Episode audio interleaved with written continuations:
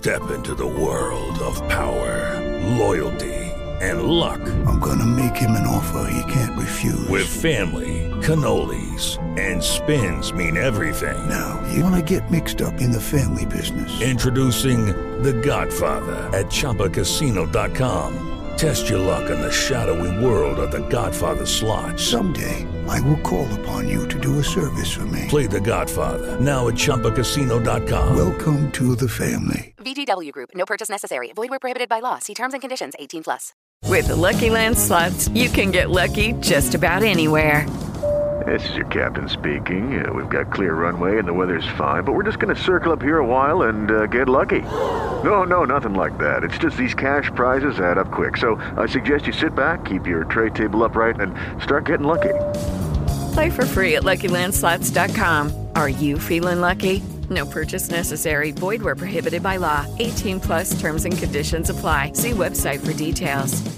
Este episodio es parte de la red de Backstage Podcast, la red en donde podrás escuchar a tus artistas y creativos favoritos. Backstage Podcast.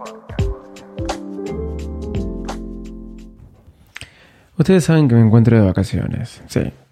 Y nosotros llegamos eh, a la casa que alquilamos para pasar nuestras vacaciones cerca de la playa un miércoles.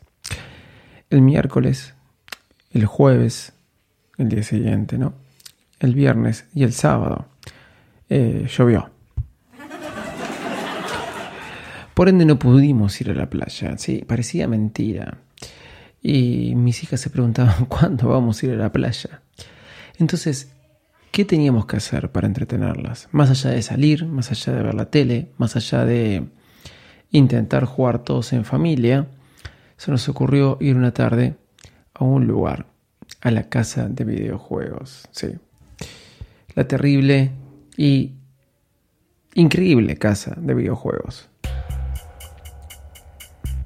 ¿Quién no ha perdido dinero en esa casa de videojuegos? Yo recuerdo que cuando era chico juntaba dinero todo, todo el año para ir a jugar a los fichines, como le decimos nosotros. Wonder Boy, Daytona. Sí, jugaba al Wonder Boy, yo lo sé. Te estás riendo porque jugaba al Wonder Boy. Los Simpson. ¿Cuántos otros videojuegos más? Pero ellas estaban ahí, en la casa de videojuegos, y mi hija Nina estaba desesperada. Le parecía una maravilla. Es el día de hoy que me sigue pidiendo devolver. Y yo la miro y le digo, ¿vos te acordás todo el dinero que gastamos en esos videojuegos? Los videojuegos, la casa de videojuegos, la casa de fichines, siguen teniendo éxito hoy en día. Soy arroba Davidito Loco, este es otro nuevo episodio de Bar Smack. Vamos que arrancamos.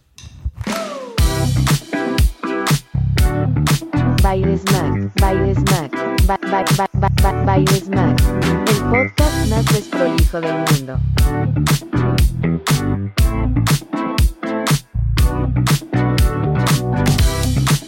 Hola, ¿cómo están? Bienvenidos a un nuevo episodio de Baile Smack. Increíble, sí. La casa de los videojuegos, las casas de las maquinitas, siguen teniendo esos videojuegos de los 80, 90. Parece mentira. Me encontré con juegos viejos, pero muy, muy, muy viejos. Juegos donde yo metía la ficha y jugaba. Inclusive fuimos a una casa de videojuegos que todavía se usa ficha, no es con tarjeta.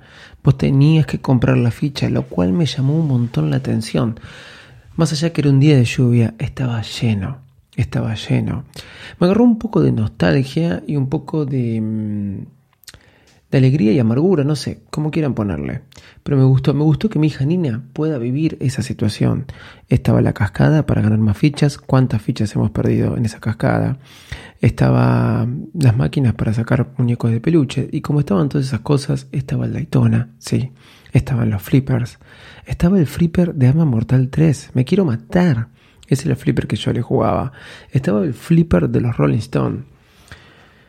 Los videojuegos tienen en nuestra vida ya más de 50 años. Supuestamente el primer videojuego es Tennis for Two en 1952. Eran dos barritas de punta a punta de la pantalla y una pelota que uno tenía que hacer rebotar en uno y el otro. Al principio parecía, hoy puede parecer algo muy básico, pero en ese momento eso fue un montón. Generar esa capacidad gráfica en una pantalla era algo novedoso. Después la historia ya la conocemos. 80, 90, juegos como Punk, Pac-Man, Space Invaders y en los 90 realmente Mario Kart. Mario Bros fue, fue el gran juego, ¿no? Fue el gran juego que, que creo que generó un antes y un después. Pero para esa época los videojuegos en las casas de videojuegos, valga la redundancia, estaban muy de moda. Después en los 90 fue, bueno, fue mi época, ¿no? Nosotros tuvimos, este, más allá de la Nintendo que existió en los 80, y la Commodore C64, o la Spectrum, o la Sinclair, fines de los 80, en los 90 vino esa cosa increíble, como el Sega o la gran PlayStation. Con la PlayStation yo pude empezar a jugar al fútbol de videojuegos este, de manera como que nunca lo había podido hacer. Ustedes recuerdan que existía el PC Fútbol, yo le jugaba mucho el PC Fútbol. Y también empezó a aparecer el FIFA. Sí, el FIFA fue un gran videojuego, pero el microprocesor, sí, ustedes recuerdan el nombre, el microprocesor, que era el eh, Win 11, aparece con la PlayStation y cambia un montón de cosas. Pero en los 90 hubo más cosas que los juegos de fútbol. Como les dije, Mario Kart, el Zelda con Nintendo o Street Fighter. La, el Sega vino este, a competir con Nintendo y realmente le robó, le robó mucho mercado. Pero después vinieron los 2000, los años 2000, donde fue todo evolucionando cada vez más y la cosa cambió. La cosa cambió. ¿Por qué? Porque la PlayStation evolucionó mucho.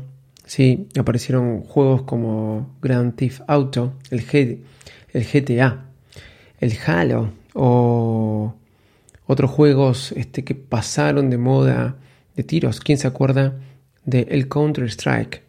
¿Sí? En las casas de eh, ir al ciber. ¿Cuántas veces han dicho ir al ciber? Otro día escuché una madre que, un chico que le decía a una madre, ma, vos ibas al ciber ¿Qué? Nunca fui al ciber.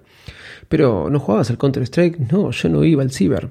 Recuerdo que íbamos todos al ciber, donde había un montón de máquinas conectadas y jugábamos al Counter-Strike. Podíamos hacerlo de nuestras casas, a través de Internet. Pero es verdad que Internet también cambió todo. ¿Por qué? Vino Xbox Live, vino Steam y obviamente jugar en la PlayStation de manera online. Todo esto pasó y nosotros nos olvidamos qué pasó. Pero fue una evolución muy grande y yo me encontraba ahí con mi hija Nina jugando al Wonder Boy, jugando al Daytona y otros juegos de los cuales yo jugaba de chico y ella estaba tan emocionada por poder jugarle. La cosa es que los videojuegos van a seguir marcando nuestra vida, la industria creció, es tan importante como la industria del cine, la de los videojuegos. Pero aún así, con toda la evolución que tuvieron, esas casas, con esas fichas, donde tenías que pagar para poder jugar y no tenías otro lugar donde jugarlo allá por los 80, siguen evolucionando. Hoy está todo lo que es realidad virtual. Hoy podemos decir que podemos encontrar con los óculos un montón de lugares para jugar y ponernos en la piel de esos competidores y cada vez va a ir evolucionando más. Las nenas, mis hijas tienen el iPad, toca Word, toca Men, toca esto, toca aquello. Este, pero bueno, nada. Ni que hablar de lo que sucedió con los celulares allá por finales de los 2000, 2008, 2009, más que nada con la llegada del iPhone. ¿Recuerdan? Año 2010, Angry Birds. Después de ese videojuego salieron películas, franquicias, muñecos. O quién no se pasó horas jugando el Candy Crush, sí, todo eso existió. O después aparece algo tan conocido y famoso que yo nunca jugué y me enganché, pero como el Pokémon Go, estos juegos trajeron un montón de diversión a tu mano, a la palma de tu mano. Hoy prácticamente no me recuerdo cuándo fue el último juego que le instalé a mi iPhone. Creo que nunca. Hace mucho, perdón. Nunca, no. Miento. Muchos juegos le instalé a mi iPhone y juegos muy buenos, muy profundos.